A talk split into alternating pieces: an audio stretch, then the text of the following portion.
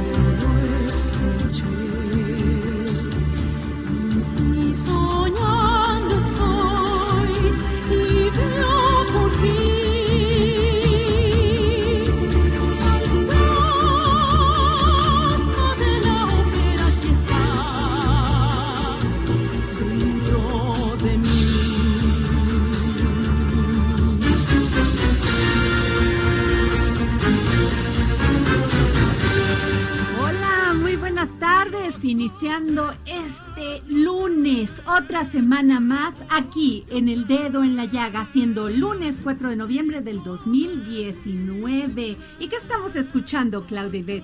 Así es, Adri, estamos escuchando la canción del fantasma de la ópera, esta maravillosa historia musicalizada por el compositor, autor, productor y director Andrew Lloyd Webber.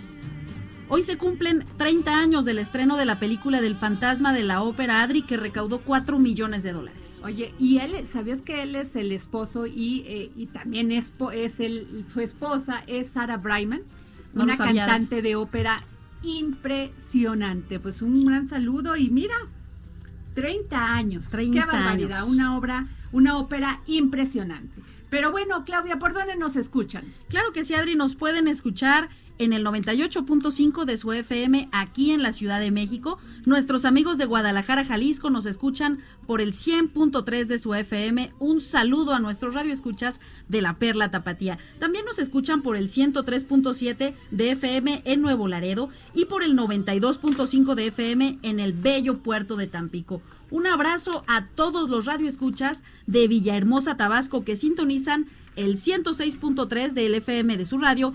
Y además, Adri, hoy estamos de manteles largos porque ¿Por le damos la bienvenida a todos nuestros amigos que nos sintonizan en Acapulco, Adri, por el 92.1. Ay, no me digas, qué emoción. Oigan, por su un gran saludo de aquí de todas sus amigas. que hoy somos, hoy es un programa, sí, lo digo con mucho orgullo, de mujeres inteligentes, mujeres de la cultura del esfuerzo, mujeres que les encanta el periodismo y que lo hacen, pero que no nada más es de, de Google, sino que son mujeres que van tras la noticia, haciendo in- eh, periodismo de investigación. Sí, aquí está conmigo Pues tenemos. Claudia eh, Ibet.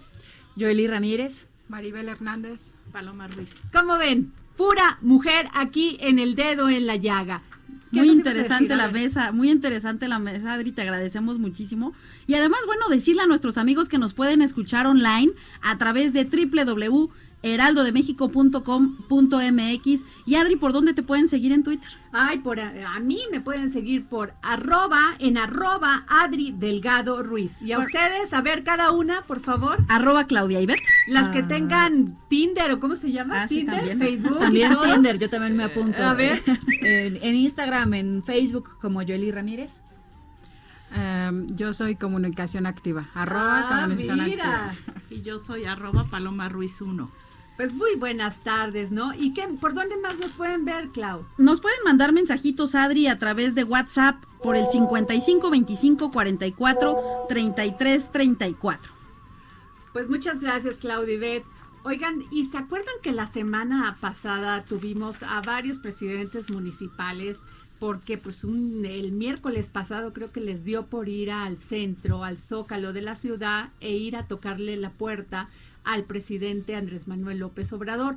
Y esto porque pues exigían que se les diera que pues no tenían, no habían podido encontrar a alguien y con quien hacer este esta, ¿cómo se dice? Solicitud. Solicitud de que les dieran más presupuesto para la seguridad, para el agua, para que les quitaran el Pueblos fondo de los mineros y todo esto. Entonces, bueno, tuvimos a dos, a dos presidentes municipales, al de Whisky Lucan y al de la Miguel Hidalgo, ¿es así? Así es, A Adri. Taboada y a este, y Enrique Del Villar. Del Villar. Entonces, no, no, ¿cuál Enrique del Villar? Es Enrique, Val- este, ahorita les digo. Y el presidente de la Asociación Nacional Sí. de, de Alcaldes, que además en exclusiva y en primicia te estaba diciendo que se había levantado de la mesa eh, ante el subsecretario eh, Peralta justamente porque no había llegado el personal, los funcionarios de la Secretaría de Hacienda y antes que nadie te lo dijo aquí en el dedo en la llaga, nos estamos saliendo porque no hay quien reciba estas demandas. Así es. Pero a ver cómo se llama, porque si no vamos a quedar mal. A ver, mi equipo. bueno, el asunto, para no echarles tanto Enrique rollo, Vargas. Enrique Vargas nos dijo que no habían, este, que no los habían recibido, o que sí los habían recibido en el Senado, en la, en la Cámara de Diputados, pero no les habían hecho caso. Así, en concreto. Pues, ¿qué creen?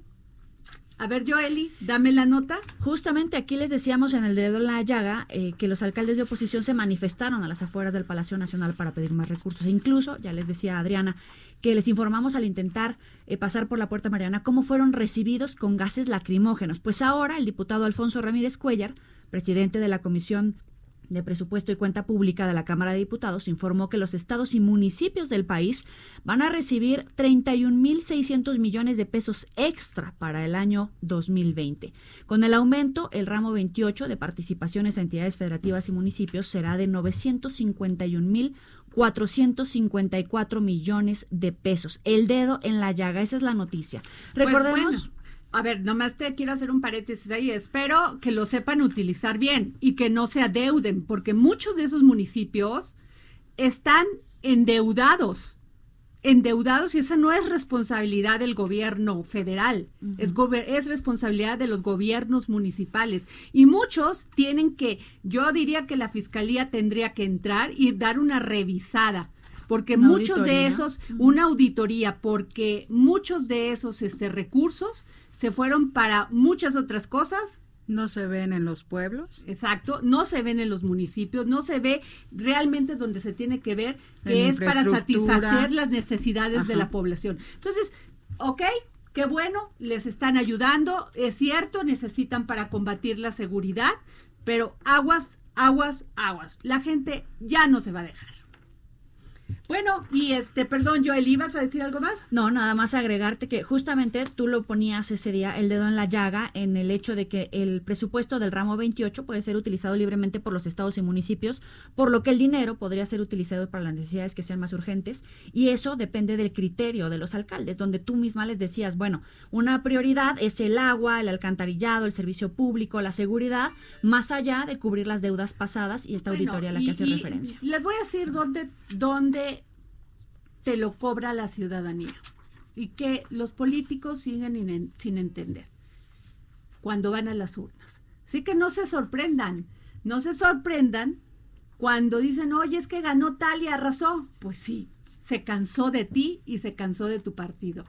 Así Así, de sencillo es el poder y la garantía que tenemos los ciudadanos de poder ejercer nuestro voto libre. Así de sencillo. Así que, alcaldes, pónganse, pónganse muy listos, hagan las cosas por la ciudadanía y que los recursos Se repartan en las necesidades de la gente. Bueno, pero pasamos a otro tema que es muy importante y que es nuestro tema principal el día de, de hoy. Este martes, el Senado llevará a cabo la tercera ronda de votaciones para elegir al nuevo presidente de la Comisión Nacional de los Derechos Humanos. Pero ¿por qué es tan importante la Comisión Nacional de Derechos Humanos? Ahí les va. Porque es una institución encargada de promover, escúchenme bien, y proteger los derechos humanos de los habitantes del país ante posibles abusos como, este, por personas, funcionarios públicos o el Estado. Esto se dio desde 1990. Según el propio presidente actual del organismo, Raúl, eh, Luis Raúl González Pérez, de 2015 al 2019, la Comisión Nacional de Derechos Humanos emitió 380 recomendaciones por violaciones graves a los derechos humanos. Hoy, Luis Raúl este, dio una entrevista a un periódico de circulación nacional donde destacó que el organismo enfrenta desafíos al no tener 100% de cumplimiento de las recomendaciones con las 40 mil desapariciones, con la grave violencia contra mujeres, periodistas y defensores civiles. González Pérez ha considerado que desde el 2014 el posicionamiento de la Comisión Nacional de Derechos Humanos ha incomodado al gobierno, porque se ha pronunciado en temas como la ley de seguridad interior, la, presunta ejecución extrajudicial de más de 15 civiles en Tlataya, la Guardia Nacional y la modificación de las normas de operación de las estancias infantiles, los casos de la guardería ABC, que todavía queda mucho por hacer, y Ayotzinapa también fueron controvertidos. Pero aquí hay un punto que esto fue muy importante porque eh, hubo un tema que como quedó no muy claro el tema de los salarios, ¿no? Que si se iban a bajar los funcionarios, que si estas este, pues, comisiones también iban a bajarse los salarios. Bueno, la Comisión Nacional de Derechos Humanos, pues no.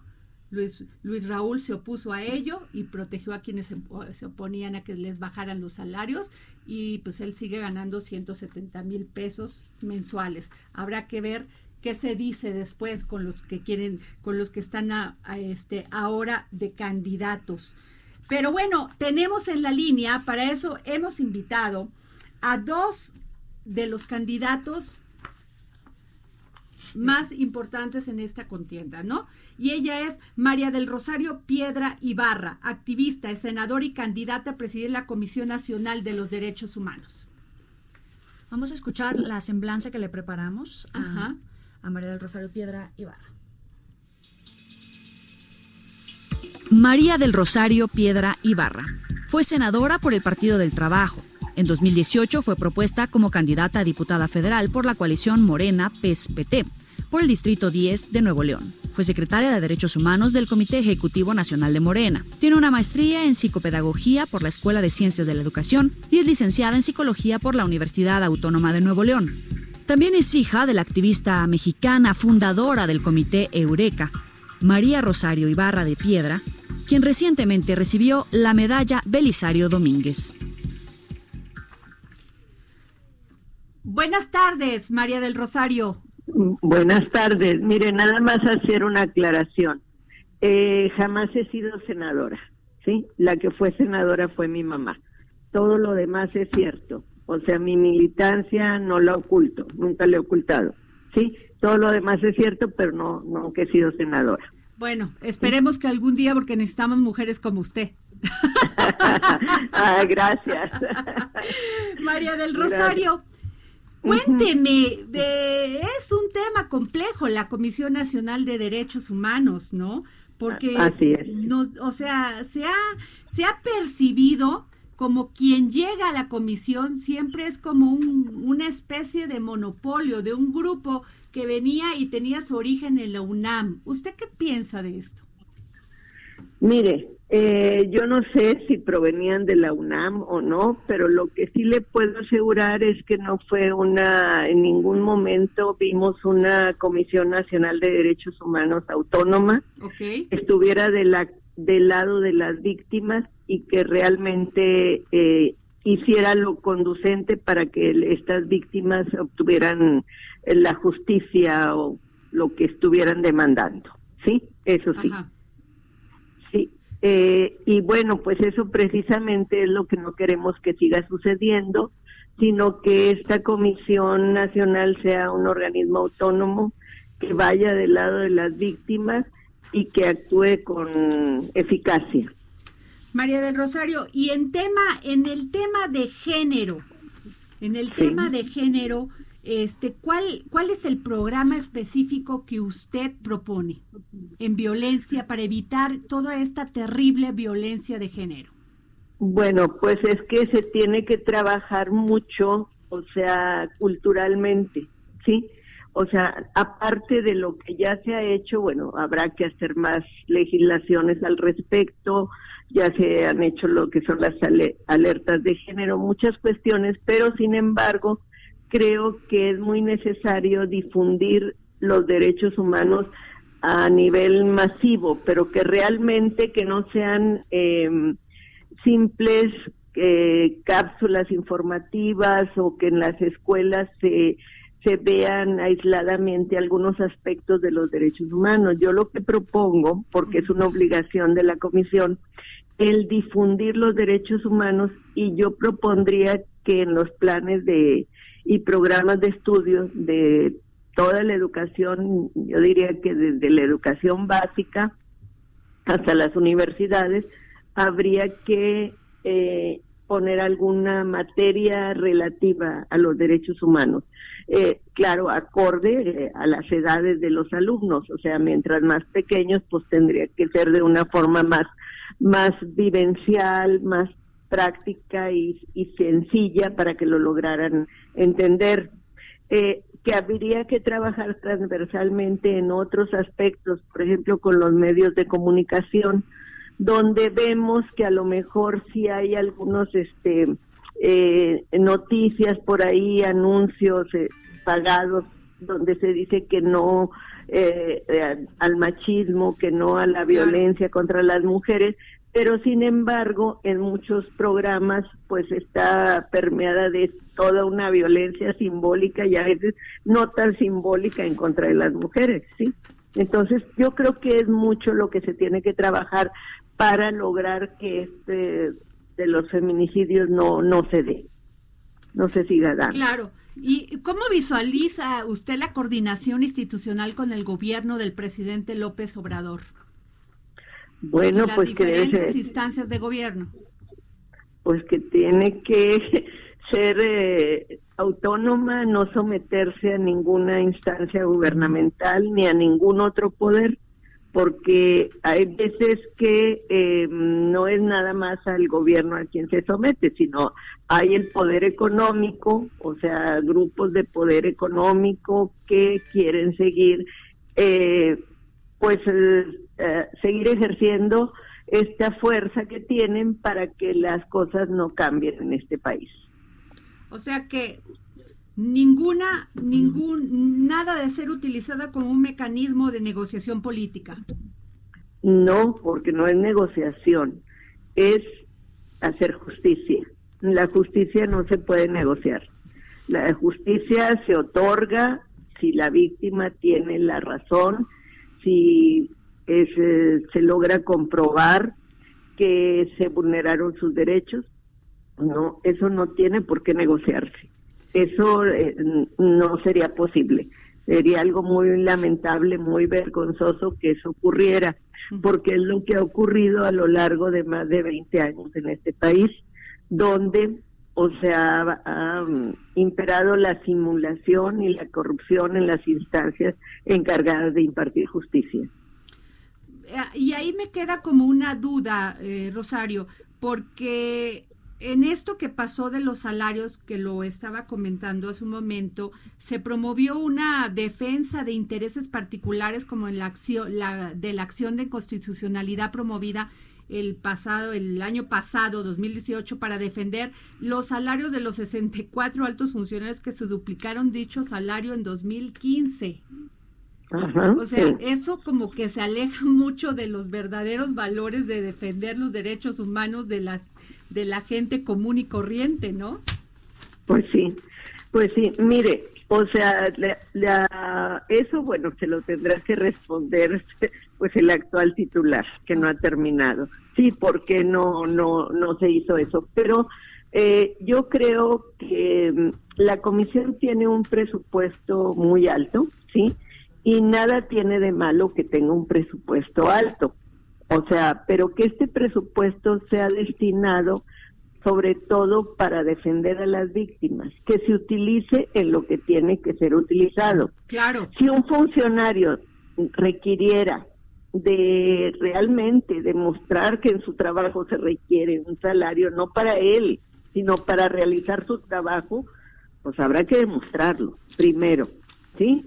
Sí, pero no no es este no es salarios personales tan elevados, pues claro que eso no no es conveniente para nadie. Eh, María del Rosario, ¿qué pendientes usted ve como los más graves de la Comisión Nacional de Derechos Humanos? ¿En qué le, en qué le, ha falla, le han fallado a México? Pues en eso, en defender a las víctimas, digo, nosotros, o sea, somos víctimas también, o sea, el comité del que provengo, el comité Eureka, el comité de familiares, pues somos víctimas que tenemos más de 40 años de estar luchando por por justicia, porque se aclare la situación de los desaparecidos de la guerra sucia, aquel periodo conocido, eh, llamado así, la década de los 60, 70, 80, ¿no? Entonces, todo esto, o sea, no lo hemos visto, hemos visto que la función de la CNDH ha sido nula. O sea, obviamente, digo, de los gobiernos anteriores, pues jamás este hicieron, hicieron, más bien hicieron caso omiso a estas demandas tan, pues tan sonadas en otras partes de, del mundo y sin embargo aquí, bueno, no, no había eco, ¿sí?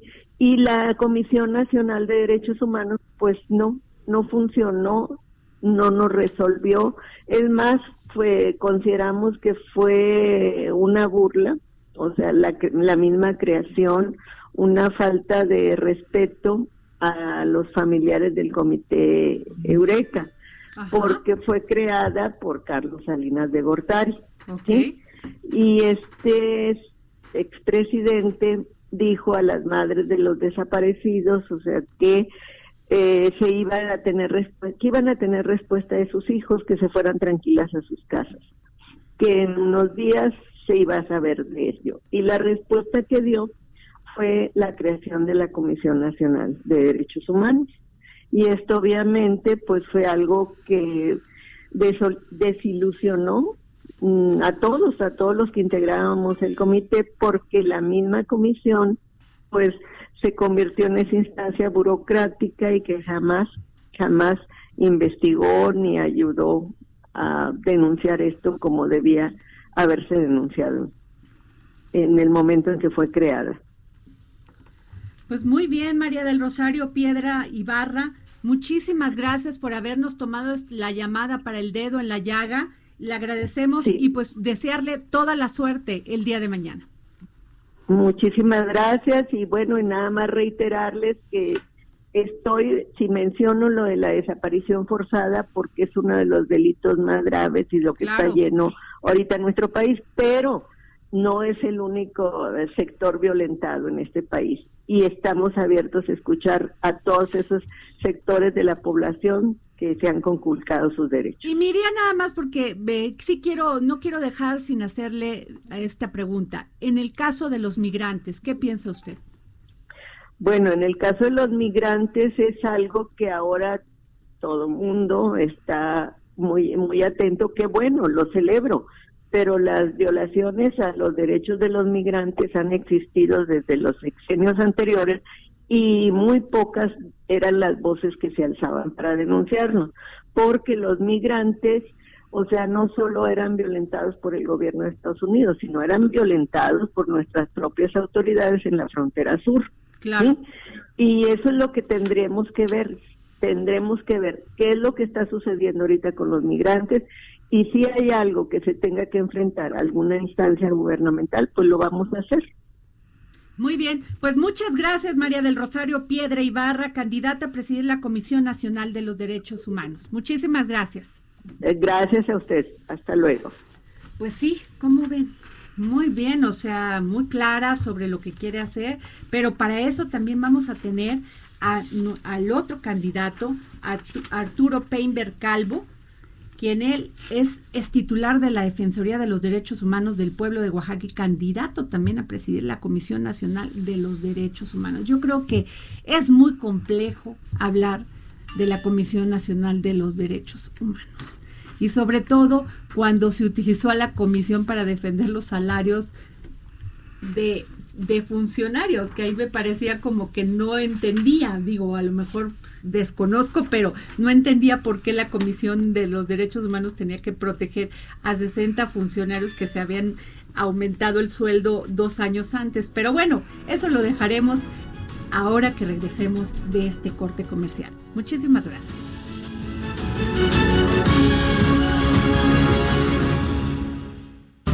Escríbenos al WhatsApp en el dedo en la llaga 55 25 44 33 34 55 25 44 33 34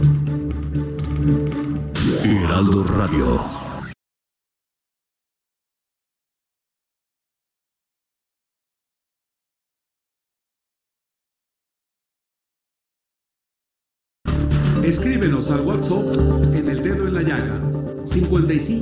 55 25 44 33 34 55 25 44 33 34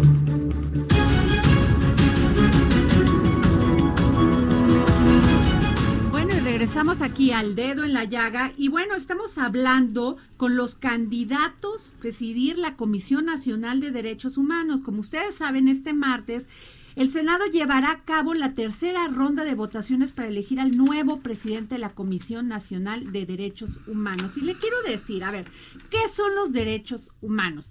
Son derechos que usted tiene al momento de nacer, como son que no haya distinción alguna de nacionalidad, lugar de residencia, sexo, origen nacional, étnico, color, religión, lengua o cualquier otra condición todos tenemos el mismo derecho humano, sin discriminación alguna.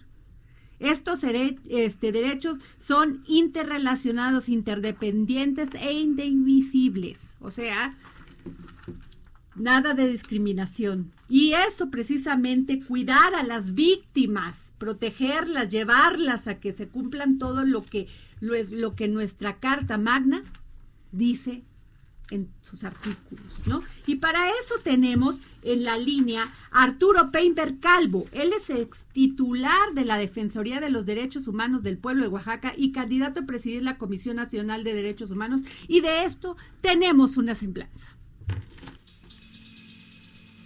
Arturo Peinberg Calvo fue titular de la Defensoría de los Derechos Humanos del Pueblo de Oaxaca Peinbert es licenciado en Derecho por la Universidad Autónoma Benito Juárez de Oaxaca y ha sido miembro del Consejo del Sistema Local de Protección Integral de los Derechos de Niños, Niñas y Adolescentes del Estado, así como del Comité Interinstitucional Estatal para la Atención y Defensa de los Derechos Humanos de las Personas Migrantes y sus Familias. Es experto en mediación y resolución de conflictos. Ha sido integrante de los consejos estatales de seguridad pública, prevención y control del SIDA, para los derechos de las personas con discapacidad, para prevenir, atender, sancionar y erradicar la violencia de género contra las mujeres y del de protección civil. Pues tenemos en la línea a Arturo Peinberg Calvo. Muy buenas tardes, Arturo. Muy buenas tardes y gracias por permitirnos eh, que tengamos voz en este programa. Muy amable. No, al contrario, gracias a usted por contestarnos la llamada aquí al dedo en la llaga. Arturo, pues le voy a hacer la misma pregunta que le hice a María del Rosario. Muchas veces se, se, dijo que la Comisión de Derechos Humanos, desde su creación en 1990, pues se ven, eh, era una como especie de cofradía, por no decir otra palabra, de monopolio, que venía, este, pues casi todos los presidentes que, lo, que la presidieron, valga la expresión, venían de la UNAM. ¿Usted qué me dice de esto? Antes que nada, yo quisiera colocar que saludo la candidatura de la eh, licenciada Ibarra, de la licenciada Rosario, eh, como un referente de lucha nacional y de dignidad. A partir de esto coincido, coincido en que han sido cofrades de alguna manera las decisiones para que esté siempre guiada la Comisión Nacional por eh, personas que han pertenecido no a la UNAM, sino concretamente al al Instituto de Investigaciones Jurídicas de la UNAM. Y esto no sería nada gravoso pero sí también se ha visto reflejado en el trabajo de la Comisión Nacional, donde el exceso de burocratismo y dogmatismo han permeado y han hecho que se vaya distanciando la institución de su objetivo primordial, que es atender a las víctimas de violaciones de derechos humanos. Entonces me parece que el molde, que el, el proyecto ya se agotó, necesita un cambio, pasar de la administración de los derechos humanos a la verdadera defensa y promoción de los mismos. Bueno, muchas de esas este, recomendaciones, a Arturo, y lo dijo hoy el titular de la Comisión de los Derechos Humanos en una entrevista, que muchas pues se habían quedado ahí, o sea, casi como burocratizado muchas de esas recomendaciones. ¿Usted qué me, qué me puede decir de esto? Pues sí, es que las recomendaciones eh, que ha emitido recientemente la Comisión Nacional, aunque tienen investigación y tienen un cuerpo, pues son investigaciones que tardan mucho en emitirse. Entonces van desasociando de la necesidad de las víctimas, de las necesidades de inmediatez, por ejemplo, ¿no? Otro tema que hay que resaltar es que las mismas este, recomendaciones han caído en un vicio, tanto de un lado como del otro. Hay, hay una proclividad de casi eh, todos los gobiernos de, de, México, sí, de aceptar las recomendaciones pero no cumplirlas a plenitud. Okay. Entonces, eh, hay que salirse de ese juego maniqueo y la única forma de hacerlo es con el respaldo de, de, la, este, de la sociedad, del pueblo. Yo propondría primero que las recomendaciones fueran asequibles a las víctimas. Si hoy leemos una recomendación, casi casi tienes que ser experto en materia jurídica o un jurisconsulto para entenderle a lo que dice la recomendación. No son recomendaciones que tengan perspectiva completamente de género o tengan perspectiva de pueblos indígenas o tengan perspectiva de personas con algún tipo de discapacidad. La misma Comisión Nacional está hecha de una fórmula vertical en todos sus, componentes, hasta los edificios donde radica.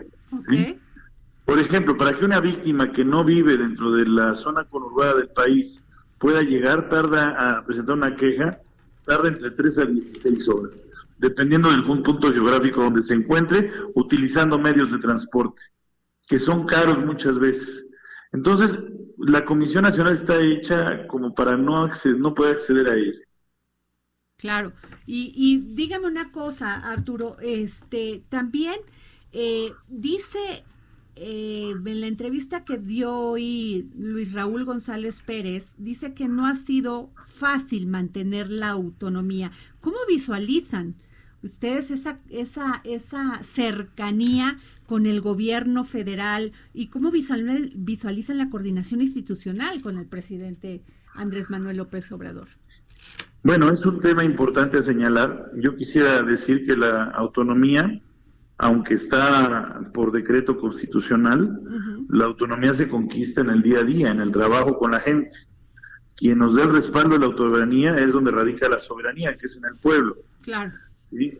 Pero sí es verdad también que la, en la fórmula de poder que hoy vivimos en el país, donde hay una mayoría democrática dentro de los congresos y dentro de los, de los poderes del Estado, hace que tengamos que tener mucho mayor capacidad de creatividad de incidencia, de no confrontación con el gobierno, pero sí de firmeza total en cuanto a las violaciones que se tengan que señalar. Claro. Eh, y en este tema, eh, y que usted como también visualiza el tema que no sea rehén de negociaciones políticas. Es un derrotero muy importante en México debemos de reconocer que eh, la falta de justicia y de respeto a los derechos humanos está vinculada en México a la impunidad y a la corrupción de manera muy importante. La impunidad y la corrupción son eh, flagelos muy poderosos, los cuales son difíciles de, combatir, pero precisamente ahí radica la misión de la defensa de los derechos humanos. Eh, generar todos los mecanismos e instrumentos y ahí sí tenemos que reconocer, se han venido eh, acopiando dentro de la institución para poder eh, hacer valer la voz de la gente y darle voz a la gente que le violenta los derechos humanos. Esa es nuestra misión, generar, generar justicia y darle voz a la gente, como ustedes lo hacen también, eh, Adriana. Gracias. Y otra, una pregunta, eh, Arturo. Eh, en el caso de, de las rendiciones de cuenta, porque dice que la comisión va a tener un presupuesto de más de dos mil millones, hablando en plata, pues es muchísimo dinero. ¿Cómo, cómo, y, y además, pues muchas voces se han levantado a decir que no que no se han presentado informes anuales o comparecencias extraordinarias para pues, realmente saber qué se hace con todo ese dinero. ¿Qué va a ser, qué, qué va a ser diferente con Arturo Peinberg? Bueno, precisamente cuando nosotros descansamos nuestro trabajo en la máxima publicidad, es un, es un parámetro y un protocolo que tenemos que acceder, también es publicidad sobre cómo se manejan los recursos a través de ejercicios de transparencia. Entonces, lo que vamos a hacer es estos informes de los que tú hablas, hacerlos periódicamente para que estén al alcance de la ciudadanía y eficientar el gasto de ese recurso. Nosotros pensamos cambiar algunos de los modelos, pensamos que no es necesario gastar en rentas o pagar consumos muy altos por los edificios donde hoy se encuentra la Comisión Nacional, que les da una verticalidad. Vamos a buscar la forma de, de que pueda cumplir con su mandato de federal, federal la comisión y tener representación en cada una de, de las entidades federativas para estar más cercanos a la, a, la, a la ciudadanía y a las víctimas. Salirnos de estos edificios tan caros y tan contaminantes y buscar un modelo más horizontal de trabajo, donde los visitadores y visitadoras puedan tener diálogo y colegiar entre sí cómo van a resolver sus instrumentos. Invitar a más este, cuerpos de, distintos a los abogados, que no sea nada más lo que impera una visión jurídica, sino una visión humanista. Invitar a antropólogos, a científicos, invitar a victimólogas, en fin, darle un cariz a la Comisión Nacional de mayor humanidad y cercanía con las víctimas. Muy bien. Y en el tema de, para evitar la violencia de género, ¿qué es lo que propone Arturo Peinberg? Es un, programa específico de la comisión. Sí, es un reto muy difícil, pero lo que haríamos de manera en pasos muy concretos, sí, es pugnar porque se incluyan en los libros de texto gratuito eh, y en los libros de educación a nivel nacional un capítulo completo sobre cómo erradicar la violencia de género. Propondríamos también generar mecanismos de, de este de, protocolos para que sepa cómo actuar las autoridades cuando se encuentran frente a hechos de violencia. No me refiero nada más a los a las encargadas de la seguridad pública, sino también a las encargados de procuración y impartición de justicia. Hoy no están aplicándose correctamente los protocolos que existen y hay que perfeccionarlos también para que lleven una transversalidad de género, pero también de pueblos indígenas, de género, pero también de pueblos indígenas, pero también de migración. En fin, eh, ampliar eh, la transversalidad de los derechos. Otros, otros temas que estamos impulsando también es el hecho de que se revisen bien las alertas de género y se profundice. Y el recurso que está destinado para la aplicación e implementación de estas alertas de género sea con mucho mayor eficiencia y transparencia y que incluya todos los aspectos, tanto desde la prevención como también de la corrección y la no repetición. Muy bien. Y en el tema de migración, Arturo, ¿cómo ve la Comisión Nacional de Derechos Humanos usted como candidato el tema de los migrantes en México? Pues me parece que también ahí debe de cambiar eh, la perspectiva de trabajo de la Comisión Nacional y dejar de ser un órgano espectador a un órgano de trabajo, a un órgano de acercamiento y hacer valer todas las capacidades constitucionales que tiene. Por ejemplo, un, un mecanismo es que nos parece que no nada más México debe de concretarse a atender esta responsabilidad porque es un fenómeno continental. Lo que propondríamos nosotros es acercarnos a los organismos internacionales para que se abrace esta causa desde una lógica integral de Estados-nación y que puedan involucrar sus esfuerzos y presupuestos en, la solventación de este gravísimo fenómeno que no necesariamente es de migración, también puede ser hasta desplazamiento forzado. Una acción que haríamos inmediata sería ver hasta dónde nuestros mecanismos nos podrían permitir, a través de la Comisión Interamericana de Derechos Humanos o de la misma OEA directamente, apelar para que inicie una serie de sesiones a nivel continental y compártala, haga que comparte esta organización la responsabilidad de todos los estados-nación que están involucrados en el fenómeno, en el flagelo. Pues le agradezco mucho, Arturo Peinberg Calvo, por haber estado aquí en el dedo en la llaga y los micrófonos están abiertos. Muchísimas gracias y mucha suerte para el día de mañana. Me parece que, que poner el dedo en la llaga es una responsabilidad de todas y todos los mexicanos hoy en día. Si enfrentamos eh, los temas sin tapujos, sin ningún ningún velo, es más probable que logramos, logremos superarlos. Muchas gracias y los felicito. Gracias, muy amable. Y bueno, pues aquí tiene usted las dos opiniones de los dos de uno de los dos de los dos candidatos ¿Cuántos hay? Como ocho, ¿no? ¿Once? en esta ocasión son tres. Tres ya. Esta terna. Había once, ya quedaron tres. Se ha ido depurando. Mañana viene la votación en el Senado. De no resultar electos, tienen que volver pues bueno. a hacer un nombramiento.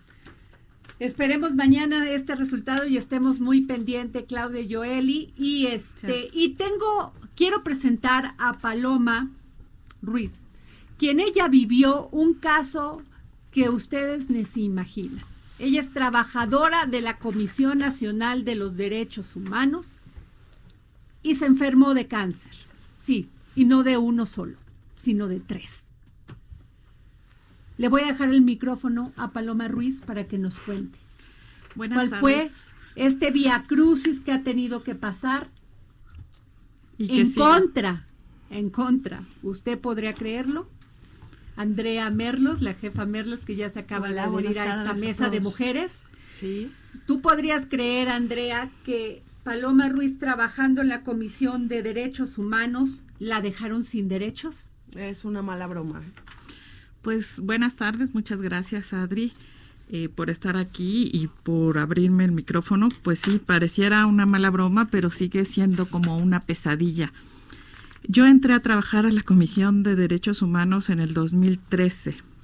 En el 2014 enfermé efectivamente de tres cánceres, endometrio, mama y páncreas, y pagué eh, para 2014 una póliza eh, de gastos médicos mayores, porque en aquella época estaba por honorarios, pagada de mi bolsillo, incluida en la flotilla de la CNDH, pero pagada de mi bolsillo.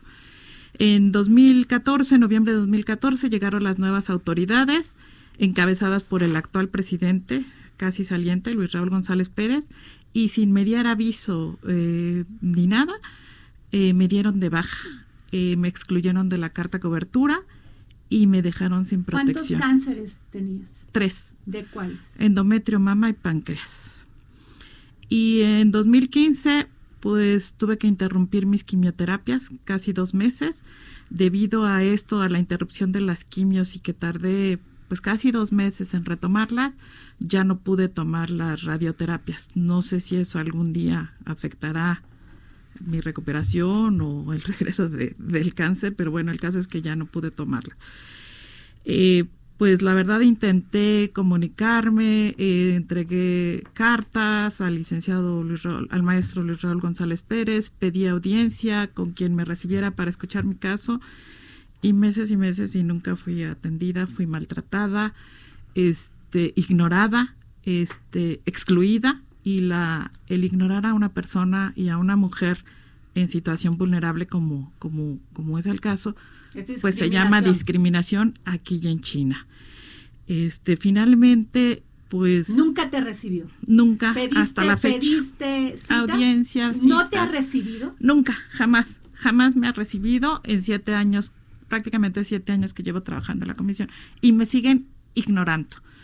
Finalmente, este, o sea, debido... Tú pedías que te dieran un espacio para exponer mi caso y que me habían dado de baja estando incapacitada, o sea, estando de incapacidad, pues estando tomando quimioterapias y habiendo pagado, o sea, la CNDH no me otorgó ni en 2013 ninguna póliza de gastos médicos y en 2014 no me otorgó como prestación. Ellos dicen que porque era yo contratada por honorarios. Sí, era contratada por honorarios, pero yo pagué la póliza de mi bolsillo.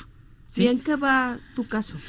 Bueno, pues es un caso, este, finalmente, bueno, pues pasó el tiempo, pasaron los años, este, yo soy jefa de departamento en el área de comunicación, este, en enero eh, empecé a tener recaídas, sigo en tratamiento protocolario, este, oncológico, para evitar el regreso del cáncer de mama, y bueno, pues sigo con medicamentos porque bueno, pues me quitaron un pedazo de páncreas y bueno, vaso y muchísimas cosas, ¿no?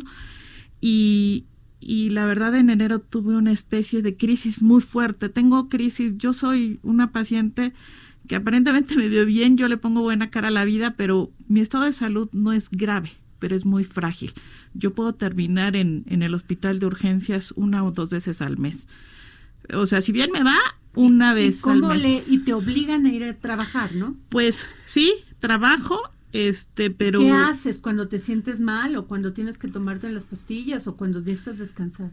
pues me salgo a veces a la calle porque ni siquiera me proporcionan un espacio para aplicarme una terapia de hielos que necesito porque tengo una disección axilar radical. O sea, te Este, corrieron y después te reintegraron. Me reintegraron en el 2015, en el 2014 se acabó mi contrato por Y honorario a partir de ahí te han maltratado. y a partir de ahí me han maltratado debido a- al escándalo mediático en aquella época. eh, me reinstalaron con una plaza en una plaza de confianza, que es la que ocupo ahora, de jefatura de departamento, con menos de la mitad del salario que percibía entonces. Eh, finalmente, pues he tenido el seguro de gastos médicos, lo tuve como prestación, ya sí, de la CNDH unos años. Ahora ya eh, en este año, Lo pues ya lo pagué de mi bolsillo. O sea, supuestamente se, bueno, también hicieron un uso indebido de una información privilegiada. En diciembre, los altos funcionarios, esos precisamente que defienden sus salarios, los 64, se dieron de baja en diciembre de la póliza colectiva. Y ellos sí tuvieron oportunidad de contratar, no sé si con la misma aseguradora o con otra aseguradora, que les respetaran sus antigüedades y siniestros. En cambio, al personal de subdirector y jefes de departamento y directores de área nos hicieron una prórroga hasta marzo de este año y eso nos impidió contratar una póliza individual. Entonces yo padecí marzo, abril y mayo sin póliza, sin certidumbre. Finalmente se decidió hacer una póliza colectiva. Ellos son retenedores, ellos nos descuentan de nuestro salario quincenalmente y, y ellos le pagan a la aseguradora. Pero como yo acumulo este licencias médicas y ellos alegan que solamente tengo cinco años y no siete, este, pues en ocasiones me dejan sin salario en las quincenas.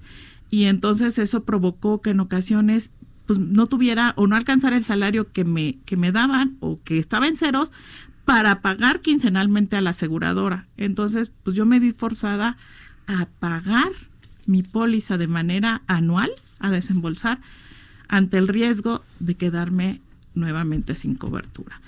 Este año ha sido eh, acoso tras acoso, hostigamiento, violencia laboral, violencia psicológica, me tienen en un rincón sin Pero hacer ¿cómo nada. ves, o sea, ¿cómo ves, Andrea, que el presidente de la Comisión Nacional de Derechos Humanos no ha La recibido a Paloma? Sí. ¿Por cuál? ¿Cuál es, la razón? O sea, es que no lo en entiendo. el mismo espacio. es su no, pero equipo, es su perdón, es el presidente es de la Comisión Nacional Sí. de Derechos Humanos. Bueno, Adri- y, y- y sin querer meter más fuego, este, pero no es el primer caso que escuchamos de cosas muy feitas que, es- que, que pasan en la Comisión Nacional de Derechos Humanos, incluso antes del actual presidente, estos temas de acoso, estos temas de discriminación, ¿no? Este, parece que la limpieza tiene que empezar de allá adentro, pero tienen este halo como de... de tienen una autonomía ¿no? mal entendida. Ellos creen que por tener una autonomía presupuestaria, esa autonomía les da libertad para hacer lo que les venga No, en y gana. moral, ¿no? O sea, la gente afuera creemos que la Comisión Nacional de Derechos Humanos es, es, es la justicia andando, ¿no? Es Pero aquí queda claro que no. que no. que no, además, este, cómo hay carpetas y este torres y torres y torres de casos ya cerrados cuando ahí está la guardería y hay muchos otros casos más. Así a es. veces. Sí, y la verdad es que, que suena más triste cuando es parte de, de- del equipo de la comisión, ¿no? Es, Es inhumano. No, pues entonces, ¿en manos de quién estamos o cómo estamos? ¿no? O sea, ¿quién revisa el actuar de, de la comisión? no Bueno, finalmente, eh, para hacer un poco resumen de, de todo esto, eh, en este año, pues metían en, en, un rincón sin hacer nada, me tenían con una inmensa fotocopiadora a mis espaldas, sabiendo que las radiaciones pues me afectan durante meses, durante meses me tuvieron en una silla vencida, me ignoran, o sea, completamente. Eh, eh, he tenido que poner quejas en CONAPRED, en mujeres, en juzgados, buscar el amparo de los juzgados. Y CONAPRED finalmente en agosto aceptó iniciar una queja por discriminación en contra de la comisión, ¿no? Entonces, este, pues estamos en ese proceso, pero pues todo esto ha dañado pues mi salud, no solo física, sino también emocional. Tomo antidepresivos porque pues no es muy grato acudir todos los días y ser tratada como, como si tuvieras una enfermedad contagiosa. Nadie te habla, el que te saluda pues te saluda a medias, se secretean, se esconden, tienen un chat para trabajo, yo soy excluida. Este, pues se, se, reúnen a unos metros de mí para ponerse de acuerdo en cosas de trabajo, pero a mí me excluyen sí, es acoso laboral también, ¿no? No solo es el tema médico, hay un asunto de acoso laboral grave. Y de violencia de género, ¿no? O sea, se han presentado escritos para aclarar la situación. Yo creo que han sido como cinco o siete escritos dirigidos a Luis Raúl González Pérez y no ha habido respuesta eh, de, de enero para acá puntual, ni puntual ni íntegra por parte de la comisión. Su respuesta ha sido han sido forzadas y han sido forzadas por la petición de dos juzgados de distrito en materia administrativa, que es el segundo juzgado y el tercero. Derivado de los amparos, se han presentado para obtener respuesta, pero argumentan, pues no sé, o sea, tonterías, ¿no? Cuando pues, la verdad claramente se está violando el artículo 8 constitucional. Yo he solicitado y por escrito he pedido de manera pues educada, formal, atenta, ¿no? Que acabe este hostigamiento, que acabe esta violencia laboral, que acabe la discriminación. Y pues ellos solamente dan respuestas parciales, pero pues realmente no se han pronunciado por ninguna solución. Yo sigo sigo sufriendo el acoso laboral día a día y este y pues como repito. ¿Qué piensas, Andrea? Pues es un caso que es cercano, injusto, doloroso, porque nos representa a muchos ciudadanos cuando nos pasa algo y te sientes indefenso, ¿no? O sea, el, el asunto es que ella trabajando en la Comisión de Derechos Humanos con acoso laboral, con violencia de género, con un despido injustificado, con una injustificado, con un con un regreso ordenado por el poder judicial, pues la verdad es que parece que uno cada vez está más solo y aplastado por el sistema, ¿no? Sí, o sea, y esto va en contra de todo lo que ha dicho el, el ministro presidente Arturo Saldívar. Y también la verdad es que sin entrar en gran debate, pues también es un ejemplo de este de esta anulación de los seguros médicos mayores que el presidente este le encanta decir que era un privilegio, pues hay casos en los que no era un eh, privilegio. Eso lo entiendo, Andrea, pero esto fue antes del presidente Andrés Manuel López pero este año también perdió, y, ¿no? le, y le quitaron, pero además se lo quitan, es, o sea, sabiendo que ella tenía tres cánceres. estando de incapacidad. incapacidad. Habiéndolo pagado de mi bolsillo. Sí, lo sé. Y Adri, súmale todas las veces de embarazos y que corren a las mujeres. O sea, eso es de todos los días. La verdad es que no, no ha bajado ni tantito, ¿eh? Híjole. Eh, jefa Merlos. Mañana. Mañana nos, oye, pero, pero jefa Merlos, acompáñanos desde el inicio. Ah, pues ustedes para díganme, yo feliz. estado muy, muy interesante. Porque además tengo datos del sistema Entonces mañana contamos con tu presencia aquí. Aquí estaré. Aquí estamos. Pues muchas gracias y esto fue El Dedo en la Llaga. Por favor, no deje de escucharnos mañana y un gran abrazo a toda la gente de Acapulco. ¿Qué tal que ya nos escuchan allá?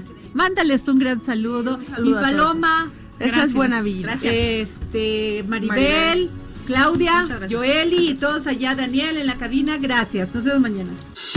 Esto fue El Dedo en la Yaya con Adriana Delgado. Escucha la H, Heraldo Radio. Planning for your next trip?